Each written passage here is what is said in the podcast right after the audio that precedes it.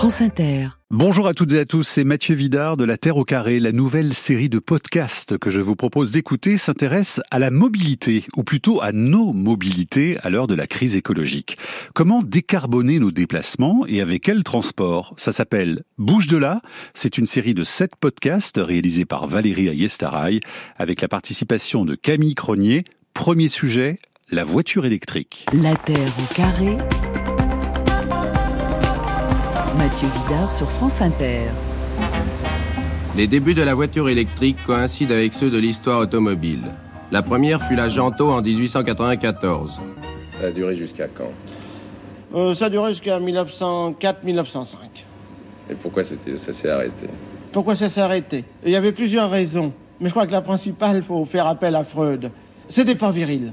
Le possesseur de voiture en 1900, c'est le même que celui qu'aujourd'hui une Ferrari, une Maserati, une Lamborghini. Alors une voiture, c'était viril, c'était pour se déplacer, c'était pour plaire.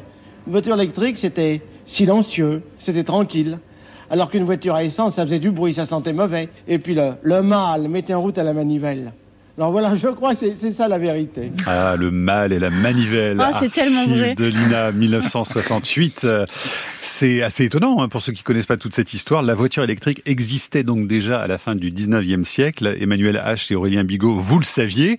Euh, ça veut dire qu'on n'a rien inventé en fait, euh, Emmanuel H. hein. Non, je pense qu'on n'a rien inventé. Par contre, on est toujours sur les mêmes problématiques de représentation, je trouve. Ouais. Alors pourquoi elle a été stoppée en, en 1905 Alors cette voiture, euh, s'il y a d'autres explications que la- le problème du virilisme. Je pense qu'à côté du virilisme, il y a aussi une industrie pétrolière euh, qui avait envie de que ces débouchés pétroliers soient consommés euh, massivement à travers le monde et l'alliance entre à la fois le Fordisme et puis euh, l'industrie pétrolière a fait que bah, le véhicule électrique a sûrement a sûrement disparu. Ouais. Aurélien Bigot, votre explication à vous? Oui, bah, il y a eu des raisons en effet du, du pétrole, le coût potentiellement, la limitation de l'autonomie euh, des batteries, finalement ça on retrouve ça aujourd'hui euh, également. Mais en tout cas c'est vrai qu'au début de l'automobile il y a une concurrence assez forte sur les motorisations finalement qu'on va retrouver un petit peu euh, aujourd'hui. Mais il y avait une concurrence à l'époque entre la voiture à pétrole, la voiture électrique et aussi euh, la voiture avec machine à vapeur, donc comme si on reprenait des, Ouais. locomotives et qu'on les mettait sur les routes. Il y a eu cette concurrence-là jusqu'à ce que le pétrole finalement domine largement et puis remplace euh, bah, le- soit le carburant de la mobilité dans un Mhm. peu tous les modes de Et on transport. roulait à combien à l'époque au 19e avec une voiture électrique et quelle autonomie avaient ces véhicules? Euh, je crois que l'autonomie, ça devait être quelques dizaines de kilomètres. C'était peut-être plutôt dans les 40-50 kilomètres. Après, en, termes de vitesse, c'était moins élevé qu'aujourd'hui. Ça, c'est sûr. J'ai pas le, le chiffre exact en tête. Il n'y avait pas de batterie, évidemment. Euh, si, c'était aussi avec des, des batteries euh, Mais des. à l'époque. Mais il y avait des, Des métaux aussi euh, déjà Ah, je pense qu'il y avait Emmanuel déjà Il y avait du lithium Si, déjà Non, il y avait parce que la batterie lithium, c'est dans les années 1970 euh, que que l'on- qu'on qu'on la voit apparaître. Mhm. Donc il, y a, il, y a- il devait y avoir une batterie, et je confirme, on devait être autour de 50 km d'autonomie, mais Mais il n'y a pas des idées à reprendre finalement de cette époque? Qui pourraient inspirer les, les voitures aujourd'hui? Bah, à l'époque, c'était la marche à pied qui dominait euh, Ah, hyper voilà. largement. Après, il y avait du ferroviaire, il y avait un peu de transport attelé encore, et puis Ouais. avant qu'arrivent les transports motorisés de manière plus massive sur les Ouais. routes. Euh, mais en tout cas, c'était des modes finalement Mhm. qu'on essaie de retrouver davantage aujourd'hui. Bon, on va pas faire une histoire du véhicule électrique, mais en tout cas, c'était quand même intéressant de démarrer par ça, parce que c'était assez surprenant. On va voir si aujourd'hui, euh, au 21e siècle, les choses euh, se comportent bien pour procéder à une sorte de contrôle technique finalement de ce véhicule, euh, pour voir si écologiquement parlant, il est tout à fait euh, viable. Aurélien Bigot, ce qui est sûr, c'est que les ventes de voitures se portent bien. Elle, hein, en électrique, là, il y a quand même un, un bond euh, assez singulier hein, depuis. Oui, il y a un an bon, ou en, gros, depuis 2020, avec la réglementation européenne qui a mis des contraintes plus fortes aux constructeurs, euh, c'est passé en gros de 2% euh, en 2019 à 6-7% en 2020, puis maintenant, sur l'année 2022, on est passé en gros à 13% des ventes. Mm. Euh, après, c'est, ça reste une faible partie du parc qu'on renouvelle chaque année. Ça Donc, si on regarde sur l'ensemble du parc des voitures qui sont en circulation aujourd'hui, on est encore à moins de 2% des voitures qui sont électriques. Donc, il y a une transition qui est quand même assez lente et qui explique aussi qu'à court terme, finalement, l'électrique sera pas suffisant pour baisser à court terme nos émissions, mais les baisses d'émissions vont arriver un petit peu plus moyen terme, Ouais. disons, long terme. D'ailleurs, si on extrapole un peu euh, avec euh, cette archive toujours du 19e, là, si on avait tous adopté la voiture électrique dès le 19e, est-ce qu'on euh, on pourrait imaginer aujourd'hui que les, émissions de gaz à effet de serre euh, mondiales soient nettement moins importantes ou pas? Pas nettement moins dans le sens où, euh, au niveau mondial, les émissions des transports, c'est de l'ordre de 15%. Au niveau français, c'est davantage, c'est plutôt 30%. Donc, si jamais on avait, disons, les voitures qui étaient totalement électriques et qu'on comptait zéro émission pour, pour les voitures électriques, on en serait à, à 7-8% d'émissions en moins aujourd'hui au niveau mondial. Mmh. Emmanuel H, en tout cas, en 2035, les ventes de véhicules thermiques euh, seront interdites, véhicules neufs en Europe. Les constructeurs se préparent donc évidemment à cette transition et là, euh, tout le monde euh, y va plein pot avec l'électrique, clairement? Oui, tout le monde y va, plein pot avec euh, avec l'électrique, tout simplement parce que là on voit on voit très bien que c'est le réglementaire euh, qui va favoriser notamment la décarbonation du, du secteur euh, du secteur transport mhm. et, et, bien évidemment cette électrification du secteur elle est elle est nécessaire, elle est importante et elle est fondamentale et donc les les, les constructeurs électriques de automobiles sont obligés de s'y mettre et de proposer différentes gammes pour aller rencontrer justement différents différents consommateurs. Mhm. Aurélien Bigot, on nous dit euh, tous les jours en ce moment que cette voiture électrique est bien meilleure que la voiture thermique pour décarboner nos usages. C'est vraiment la, question centrale de l'émission aujourd'hui. Qu'est-ce qu'on peut en dire? Euh, alors, en effet, l'électrique va être indispensable, en tout cas pour atteindre nos objectifs climatiques, quels que soient les scénarios. Si on veut atteindre nos objectifs euh, climatiques, que ce soit en France ou dans le monde, il faudra électrifier les véhicules routiers les plus légers. Donc, la voiture en fait partie. Les plus légers, hein. C'est ça. Ouais.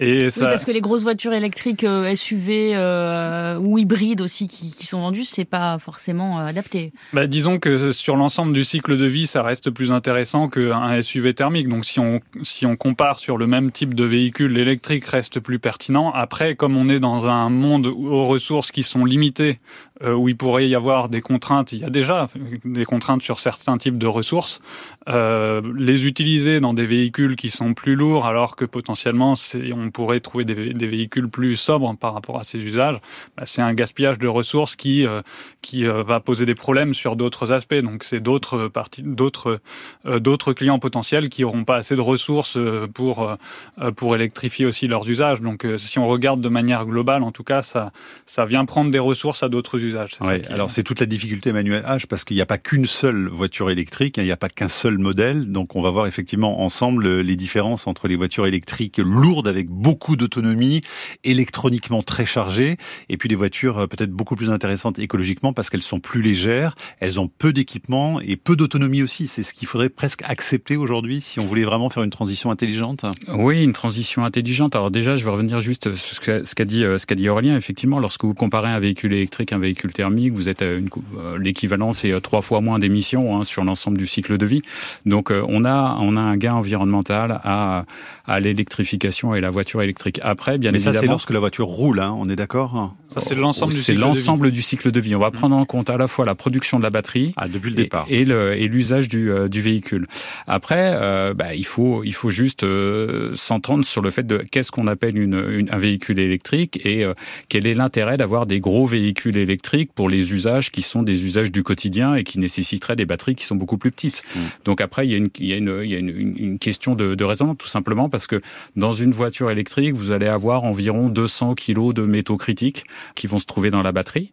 Qu'est-ce qu'on euh, appelle un, un, métal critique des alors, métaux les, critiques les, métaux critiques, ça va être euh, à la fois, euh, bah, il y a des listes de métaux critiques qui sont établies par les pays ou par les différentes zones. On va trouver notamment euh, le cobalt, on va trouver le lithium, on va aussi trouver des, des terres rares que l'on met dans les moteurs, euh, dans les aimants permanents des, des, des moteurs électriques.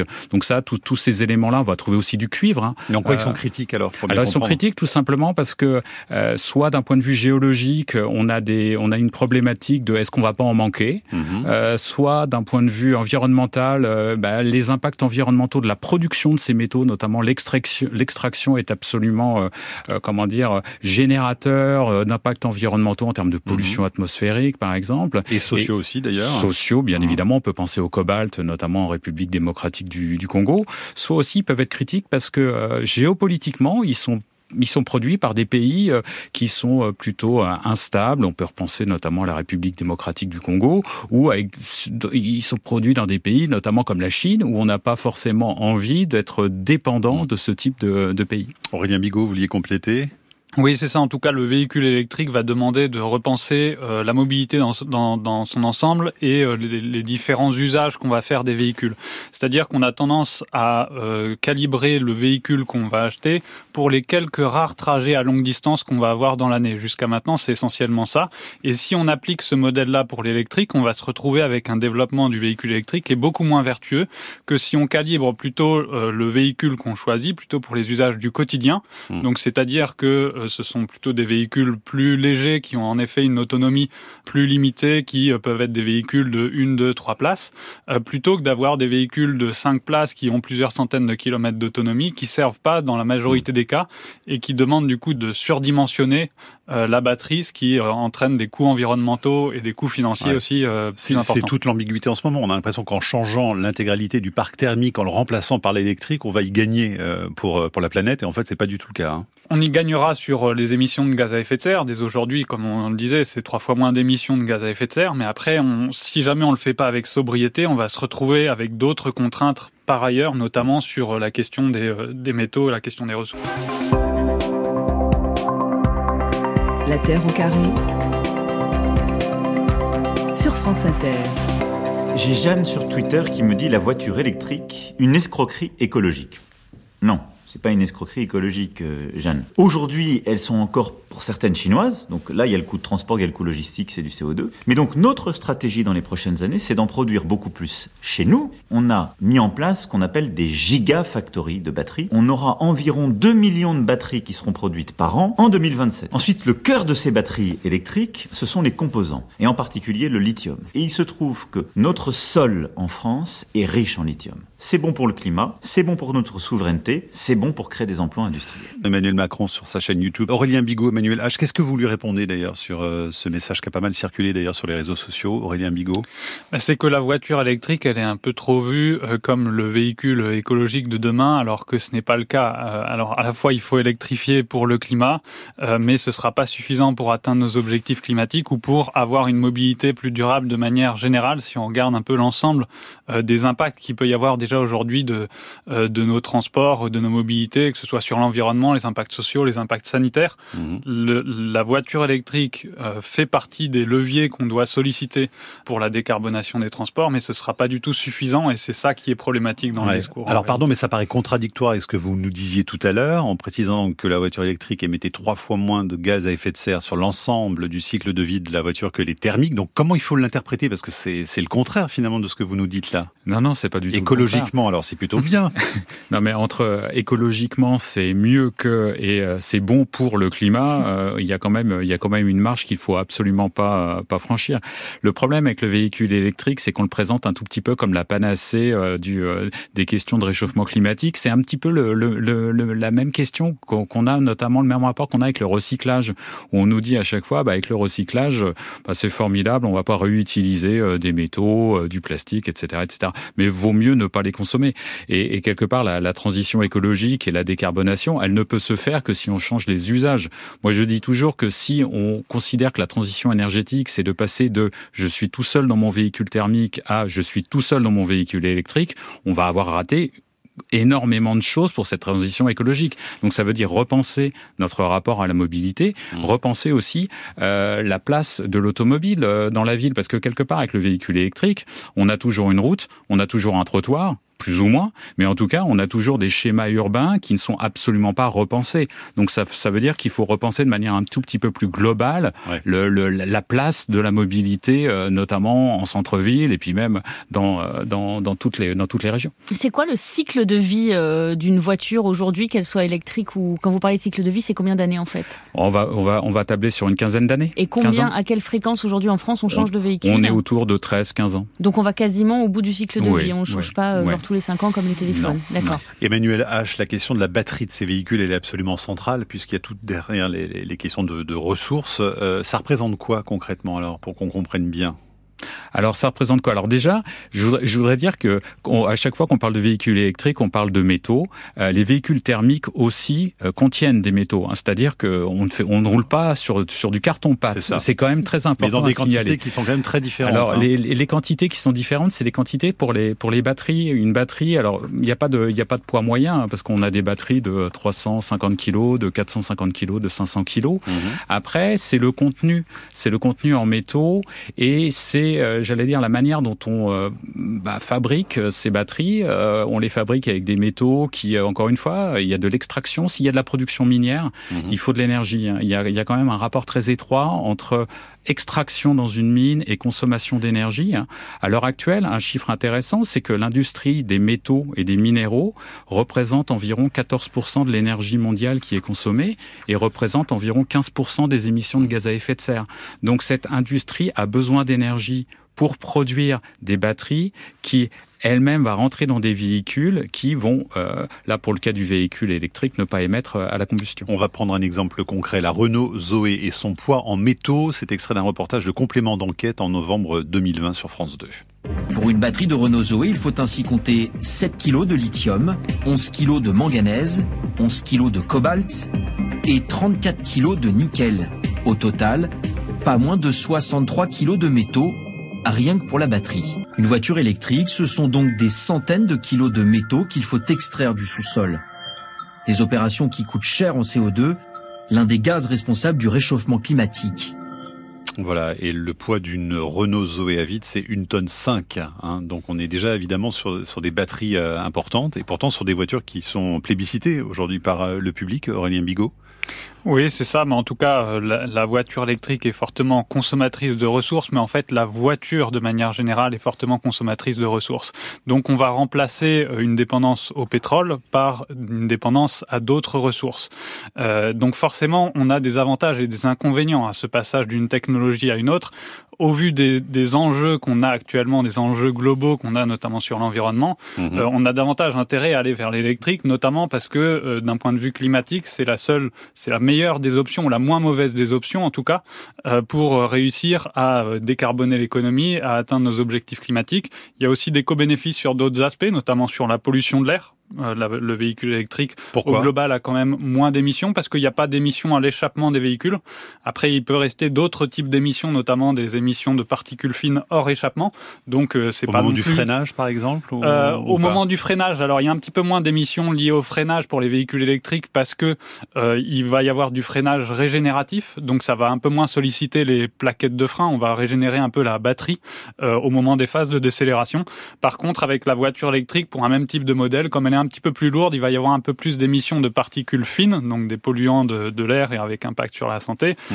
euh, liés à l'abrasion des pneus et de la chaussée. Donc ça veut dire ça règle pas non plus l'ensemble de, de, la problématique de la pollution de l'air, mais c'est quand même mieux que, le, que les véhicules thermiques au pétrole. Et il y a aussi sur la pollution sonore, où le véhicule électrique est aussi euh, moins impactant que le véhicule hein, thermique. évidemment. On a une petite anecdote mignonne, me dit Anna Massardier euh, sur franceinter.fr. Guillaume nous écrit qu'il a fait une petite virée avec son fils cet été pour descendre de Orléans jusqu'à Port-Barcarès, hein, donc c'est dans, dans l'Aude, euh, en Zoé de première génération. Il dit j'ai adoré prendre le temps de devoir m'arrêter par contrainte et visiter des sites que j'aurais jamais vus. Ça à cause de la douzaine d'escales qu'il a fallu pour recharger, et faire des sauts de puce. J'ai énormément pu échanger avec mon fils de 15 ans avec qui la discussion est difficile en temps normal, comme quoi la voiture électrique pourrait être une solution au problème de communication avec les ados. Voilà, ça peut résoudre certains problèmes familiaux. C'est du rapprochement social. 12 fois, 12 fois c'est quand même beaucoup hein, sur, un, sur un trajet, parce qu'en plus il y a le temps de recharge de la batterie. Je pense que c'est une Zoé de, première oui, génération. Première génération Est-ce que euh, justement au niveau électricité quand même, est-ce qu'il y a la, il y a la, la capacité euh, de euh, comment on dit, euh, nourrir en électricité, euh, tout le fournir en électricité, merci Mathieu, tout le parc électrique à terme. Alors comme c'est à terme, il faut pas regarder forcément les consommations d'aujourd'hui et production d'aujourd'hui, mais de dans 10, 15, 20, 30 ans, à quel point on aura assez d'électricité. Ça, ça dépend de nos décisions d'aujourd'hui, aussi sur la production, quoi, sur la mise en service de nouveaux moyens de production d'électricité autant peu, aussi peu carboné que possible. Mhm. donc ça veut dire qu'il y a un enjeu là-dessus. Pour donner un ordre de grandeur, si on passe toutes les voitures, toutes les voitures à l'électrique, en gros, on peut en arriver quasiment à 100 TWh de consommation d'électricité. 100 TWh, c'est à peu près l'équivalent de 20% euh, des consommations de la production d'électricité actuellement. Donc ça veut dire que c'est quand même un surplus d'électricité qui est quand même conséquent, qu'il faut mmh. anticiper. Pour autant, c'est pas non plus une multiplication par deux ou trois de, des consommations d'électricité. Et après, ce qu'il faut, c'est aussi euh, voir le, le, véhicule électrique comme une possibilité de d'essayer d'équilibrer le réseau, de faire les recharges au bon moment, au moment où le réseau n'est pas trop mmh. tendu, parce qu'on voit que, notamment cet hiver, que ça dépend des moments, les, les tensions sur le réseau. Et à ce moment-là, le, le véhicule électrique peut avoir aussi son intérêt. La Terre au carré, le magazine Science et Environnement. Mathieu Vidard et Camille Cronier. Sur France Inter. Il y a ceux qui sont nostalgiques des anciens modèles. J'aime le, moteur thermique, hein, ça c'est euh, quelque chose qu'on ne peut pas retrouver avec l'électrique. Et ceux qui ont déjà passé le cap. Je suis convaincu par l'électrique. Pas de problème d'autonomie, on est parti en vacances cet été avec euh, la voiture, euh, aucun problème. 14% des voitures vendues chez ce concessionnaire dunkerquois roulent à l'électricité, un chiffre qui a doublé en un an. Elles sont notamment plébiscitées pour les trajets courts. BFM Lille en octobre, donc à Dunkerque, on parlait donc euh, des ventes qui explosaient ces derniers temps, Aurélien Bigot tout à l'heure. Euh, un mot quand même sur le pouvoir d'achat, parce que ce sont des véhicules qui restent encore très chers aujourd'hui, et euh, ça c'est un vrai problème aussi. Oui, ce sont des véhicules qui sont plus chers à l'achat. Par contre, si on regarde sur l'ensemble du cycle de vie, comme ils sont beaucoup moins chers à l'usage, Déjà aujourd'hui, sur l'ensemble de, de, sa durée de vie, le véhicule électrique est moins cher que le thermique. Euh, mais là où ça pose problème, c'est que euh, pour, pour accéder au véhicule, en fait, la majorité des Français achètent essentiellement sur le marché de l'occasion. Et pour l'instant, le marché de l'occasion a très mmh. peu d'électrique. Et globalement, le prix euh, des, de vente des voitures, aussi bien sur le marché du neuf que sur le marché de l'occasion, euh, est actuellement en hausse. Donc il y a un problème d'accessibilité de manière générale à ces véhicules électriques. À ça, j'y vois deux principaux euh, remèdes, entre guillemets, ou deux pistes qu'il faut vraiment développer. À la fois aller vers des véhicules qui sont plus légers, qui coûtent beaucoup moins cher. Pour juste mmh. donner deux chiffres, un véhicule électrique d'une tonne, c'est environ 20 000 euros à l'achat un véhicule électrique de 2 tonnes, c'est 50 000 euros. Donc à chaque, euh, à chaque, euh, à chaque fois qu'on ajoute 200 kilos, on, ajoute 3 000 euros de, de, de coût d'achat des véhicules. Donc ça veut dire que c'est un levier majeur. Et l'autre levier, c'est euh, comme en fait le, les coûts sont surtout à l'achat et beaucoup moins à l'usage, c'est de mettre en place des systèmes euh, de leasing ou bien en français mhm. de location euh, longue durée qui peuvent permettre d'amortir sur la durée de vie les coûts liés à l'électrique. Et pourquoi les Chinois arrivent à casser les prix justement par rapport à la France Parce qu'ils n'ont pas autant la, la stratégie qu'ont nos constructeurs qui ont intérêt à vendre des euh, véhicules plus gros sur lesquels ils font plus de marge, des véhicules avec une grosse autonomie. Et aujourd'hui, aujourd'hui en France, nous, on a un décalage très fort entre euh, l'offre des constructeurs qui est euh, euh, sur des gros véhicules et finalement la demande qui est plutôt sur des véhicules plus légers et qui correspondent plus aux usages du quotidien. Et c'est en ça finalement que mmh. bah, les Chinois ont réussi à faire baisser le prix des voitures neuves parce qu'ils se sont tournés vers des véhicules plus légers. Emmanuel H, est-ce que grâce à nos merveilleuses mines de lithium qui s'annoncent en France, on pourrait voir justement le prix de ces voitures drastiquement baisser dans les décennies qui viennent? Ah, je, je suis pas sûr que la principale conséquence de la production minière en France, ça soit euh, la baisse des prix euh, des batteries des véhicules, tout simplement parce que euh, déjà, même si on produit du lithium en France, il va il va devoir entrer dans une batterie qu'on ne va pas potentiellement produire euh, mhm. pour tout pour tous les véhicules hein, euh, l'ensemble des gigafactories au niveau européen notamment dans le grand plan de l'Alliance européenne des batteries ça doit être 25% des batteries qui sont produites sur le sol européen oui. à l'horizon 2025-2027 donc ça laisse encore 75% de batteries qui ne sont pas produites dessus par contre euh, la question de la production en France je trouve qu'elle nous met un petit peu face à nos contradictions et, et ça nous permet d'envisager ce qu'on appelle la transition énergétique comme une vraie bifurcation philosophique c'est-à-dire que on va prendre part à la transition, alors que d'habitude, on a laissé, euh, j'allais dire, les pays euh, extracteurs, les producteurs de matières premières euh, gérer, gérer, la pollution, gérer exactement, pollution, gérer hein. nos pollutions. Et quelque part, je trouve que ça, ça, ça tient à ce que ce qu'on ce qu'on appelle un petit peu l'invisibilité des consommations, hein, euh, qu'on n'a pas que pour le véhicule électrique. Hein. Si vous prenez votre téléphone portable, hein, 194 grammes dans la main, c'est entre 70 et 200 kilos de matières premières qui sont excavées. Si vous prenez par exemple une Tesla, Tesla, euh, les, ceux qui roulent en Tesla, ils roulent sur une mine, c'est-à-dire qu'ils ont environ 300, 240 kilos de cuivre plus 150 kilos d'autres d'autres matériaux. Donc ça veut dire tout simplement que on a invisibilisé la production et du coup, bah, produire en France, c'est aussi une manière de, de prendre part. Alors justement, sur la question des mines françaises de lithium, on voit déjà des crispations de la part des, des habitants de l'Allier en particulier, parce qu'il y a un gisement là qui pourrait être potentiellement très très intéressant. Euh, là, on va être face justement à une réalité, c'est que bah, cette extraction, elle pourrait arriver chez nous et ça va pas se faire aussi facilement comme le laissait entendre d'ailleurs le président de la République tout à l'heure, parce que on peut imaginer des ZAD aussi autour de ces mines de lithium, non? Alors, on peut imaginer beaucoup de choses. On peut imaginer d'un côté, euh, j'allais dire les problématiques d'emploi euh, sur le territoire, c'est-à-dire un gisement d'emploi euh, qui vient du, du gisement minier. Ça, c'est le point de vue très économique. Après, je pense qu'on va avoir des problématiques d'acceptabilité mhm. euh, et donc il va falloir y répondre. Tensions citoyennes là-dessus. Alors des hein. tensions citoyennes, on peut, euh, il va falloir construire ensemble cette mine. C'est-à-dire qu'il va falloir aller développer un, un mot que l'on entend de plus en plus qui s'appelle la mine durable ou la mine soutenable. Au propre, même la mine propre. la mine hein. propre. Alors la mine propre, c'est un petit peu comme le véhicule propre, ça n'existe pas. Euh, C'est-à-dire essayer de minimiser l'ensemble des impacts. On entend déjà, par exemple, que le lithium dans l'Allier pourrait être transporté uniquement par voie ferroviaire ce qui limiterait l'artificialisation. Ce qu'il faut voir, c'est que dans l'Allier, on a déjà un site minier, donc on a déjà un existant, donc on a déjà eu aussi une culture de la mine. Donc ça sera peut-être plus facile, et je mets des guillemets à facile, mmh. que sur des territoires qui sont inexplorés. Comme et, en Bretagne, par exemple mais la, la, le, le, cas breton, il est à Tréguernec. On est sur une zone naturelle. On va pas aller euh, broyer une zone naturelle pour aller développer du lithium. Là, c'est un non-sens. Hein. Euh, par contre, euh, on a aussi d'autres solutions. Pas le premier, hein, pardon, mais serait pas le premier. Oui, ça serait pas le premier, mais ça se passera en Bretagne. Mm. Donc, euh, si je peux me permettre. il y a des précédents déjà. il y a des précédents. il y a des précédents. Et, euh, et après, il y a, a d'autres manières de produire du lithium. Il y a aussi euh, ce que l'on appelle le lithium de, de saumure géothermale, hein, qui est en train d'essayer d'être produit notamment dans l'est de la France, où là, on a une source géothermale. On va aller récupérer le lithium, qui est en faible concentration.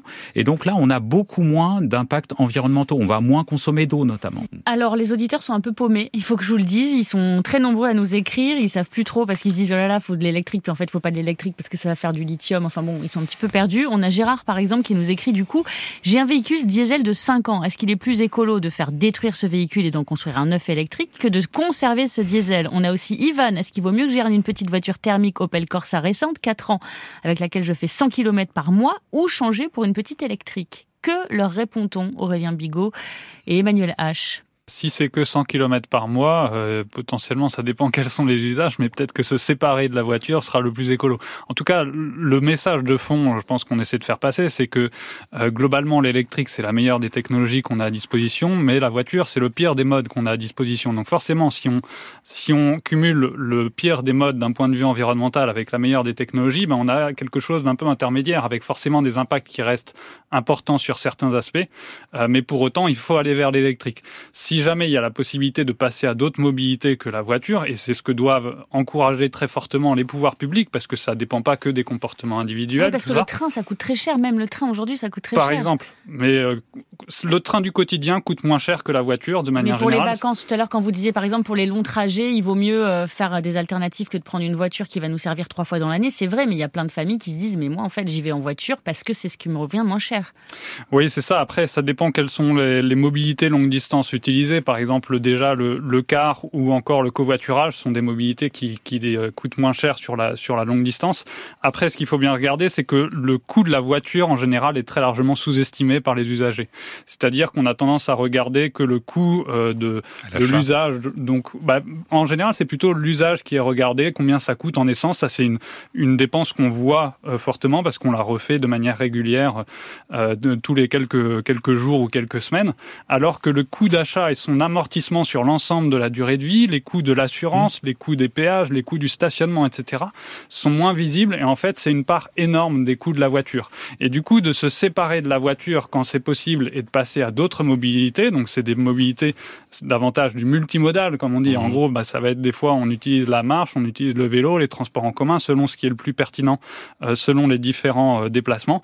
Et eh bien, ça, c'est une mobilité qui, au global, coûte moins cher, même s'il y a quelques trajets, par exemple, à plus longue distance, qui sont plus coûteux. Allez, on va écouter un message sur l'application France Inter. Oui, bonjour, euh, Alain Duroulier de, de, Brest. Eh bien, écoutez, moi, je viens juste, euh, j'ai choisi de passer à l'électrique. Je l'ai commandé en février. Elle n'est toujours pas arrivée. Donc, je ne sais pas si, si l'électrique est une solution, mais en attendant, je suis obligé de rouler avec ma vieille voiture diesel. Et j'aurais bien aimé qu'elle arrive un peu plus vite, mais voilà, la Sprint euh, vient de Chine et c'est un désastre euh, d'avoir choisi ce modèle-là. Merci et bonne pour, pour votre émission. Emmanuel H, est-ce que vous auriez des nouvelles de la voiture d'Alain, s'il vous plaît? J'ai pas de, des nouvelles de sa voiture, mais ce, qui ce, ce n'est pas complètement illogique déjà qu'elle vienne de Chine, étant donné que 70% des batteries sont fabriquées en Chine et que la Chine raffine 70% des métaux qui sont nécessaires aux batteries. Après, pour répondre à, à vos auditeurs qui, qui, qui, étaient un tout petit peu perdus, je pense que euh, on ne peut pas répondre à un problème aussi complexe que la transition euh, énergétique et notamment que la décarbonation du système de, du secteur transport euh, en, en, aussi peu de temps et avec il n'y a pas de solution unique, il n'y a pas de solution miracle. Euh, c'est un petit peu comme euh, ce que dit Churchill sur la démocratie. Hein. Euh, c'est la voiture électrique, c'est le moins mauvais des systèmes euh, dans un dans un mode de, de, de, de, transport qui est le pire des modes de transport. Donc donc on, on, a une vraie problématique à répondre, j'allais dire de manière très très claire. Ça dépend mmh. du lieu d'habitation, ça dépend de l'usage qu'on a du véhicule et ça dépend aussi de notre rapport euh, j'allais dire, à, à, la, à, la, sobriété et notre rapport oui, aux alors matériaux. Évidemment, les constructeurs s'engouffrent là-dedans. Hein. Bien sûr. Oui, et aux alternatives sûr. proposées aussi et mises en place par les pouvoirs publics, qui ne sont Bien pas sûr. toujours existantes.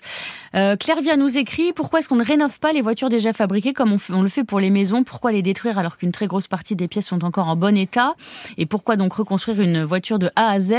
Et puis Florent nous demande euh, ce qu'il en est des, du recyclage des batteries en particulier. Ouais. Alors, première question sur euh, effectivement la rénovation des véhicules plutôt que de les jeter et d'en acheter un nouveau Alors, il y a des, il y a des essais notamment de. Alors, j'ai pas le terme en français, mais en anglais, on dit du revamping euh, de, de, véhicules. C'est-à-dire ah ben, que. On ne connaissait pas oui, celui-là. Hein. Notamment, notamment bah, vous, allez, vous allez euh, faire passer une voiture thermique. On va essayer de, de comment dire, de la transformer en véhicule euh, électrique en, en, essayant de changer les pièces du moteur. Après, il y a un phénomène d'usure quand même. Hein. Ce sont des matériaux qui roulent. Euh, donc, c'est pas aussi facile que, j'allais dire, de, de faire, de, de reprendre une machine à laver, d'en faire une, d'occasion. Euh, après, euh, ça pourrait être envisagé. Sur le recyclage des batteries, aujourd'hui, on a, on a un vrai problème. C'est-à-dire que euh, aujourd'hui, il n'y a pas de gisement.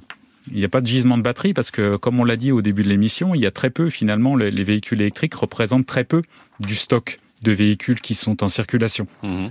Donc il va falloir attendre une dizaine d'années euh, pour avoir des gisements de batteries à recycler. Quand on aura ces gisements, ça veut dire qu'on aura la capacité de bien recycler parce que les métaux à l'intérieur seront recyclés. Notamment, il y a une loi au niveau de l'Union européenne qui euh, va euh, légiférer sur le pourcentage de chacun des métaux qui va être recyclé dans les batteries. Donc ça, on l'aura.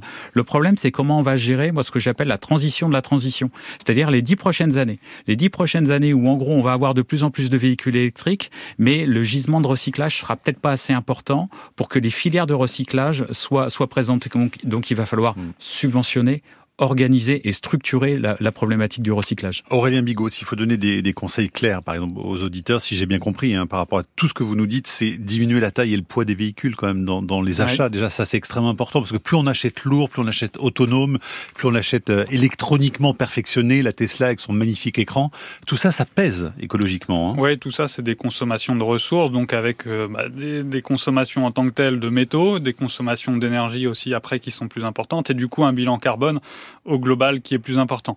Le message sur la motorisation, c'est que, euh, quitte à racheter une nouvelle voiture, en tout cas, euh, il vaut mieux choisir électrique que thermique. Si jamais on a la possibilité de se séparer de la voiture, ça reste aussi le, le, le meilleur des choix quand c'est possible. Euh, mais ça veut dire qu'il faut combiner à la fois le levier technologique, euh, le passage à l'électrique, et puis les leviers de sobriété qui aujourd'hui sont trop peu sollicités dans les politiques euh, de mobilité, dans les politiques climatiques de manière générale. Donc ça veut dire que si on veut qu'une partie plus importante de la population réussisse à se séparer de la voiture, ce qui n'est pas quelque chose de facile, ce qui n'est pas toujours possible, ça dépend des territoires aussi, aussi, il y en a où c'est plus ou moins euh, évident à faire. Eh bien en tout cas, pour, pour cela, il faut que la société, que les politiques de mobilité euh, s'organisent différemment, repensent l'aménagement du territoire euh, pour aller vers plus de proximité, euh, parce que plus on a des distances importantes à faire, moins c'est facile d'utiliser la marche, d'utiliser le vélo ou d'utiliser des véhicules un peu intermédiaires entre le vélo et, et, la voiture qui pourraient se développer aussi à l'avenir. Euh, et puis aussi de, des offres de transport en commun qui doivent être performantes, des, euh, des services de covoiturage d'autopartage qui permettent mmh. aussi d'utiliser la voiture mais de manière différente, que les constructeurs soient incités à aller vers des véhicules plus légers aussi. Aujourd'hui, ils n'ont pas cette incitation-là, ils sont incités à... C'est la grosse bagnole hein, qu'on ouvre. À faire de la grosse voiture. Là-dessus, justement, Nathalie nous dit sur franceinter.fr qui, elle, a un pot de yaourt, dit-elle, euh, mon usage quotidien, c'est super, mais euh, c'est euh, ça fait pas du tout rêver ce genre de voiture. Donc on revient au tout début de l'émission, finalement. Il y a une sorte d'imaginaire, aujourd'hui encore, de la voiture, Emmanuel H., que c'est thématique de puissance, de succès, et que si on est dans un pot de yaourt, on est un as, quoi. Mais, mais la, la, voiture a toujours été euh, sujet de libération, émancipation, et puis aussi euh, représentation. du coup, il y a un travail à faire là-dessus. Il y a un travail sur la représentation à faire. Il y a un travail sur euh, organiser l'urbain, organiser les transports, et ça, ça se, ça se, ça se prévoit. Ça doit être, ça doit être une des politiques majeures. Après, moi, je dis toujours, hein, face à la problématique des transports, c'est petit, léger, marche à pied. Donc donc euh, il faut absolument euh, aller vers ces transports doux et puis surtout euh, donner de l'incitation à acheter léger, réglementer sur le poids des véhicules. Si on réglemente pas, on va avoir des véhicules de 2 tonnes 5, 3 tonnes qui vont arriver sur le marché et qui contenteront des consommateurs. Bouge de là, la série de podcasts sur nos mobilités. Prochain épisode, tous à vélo.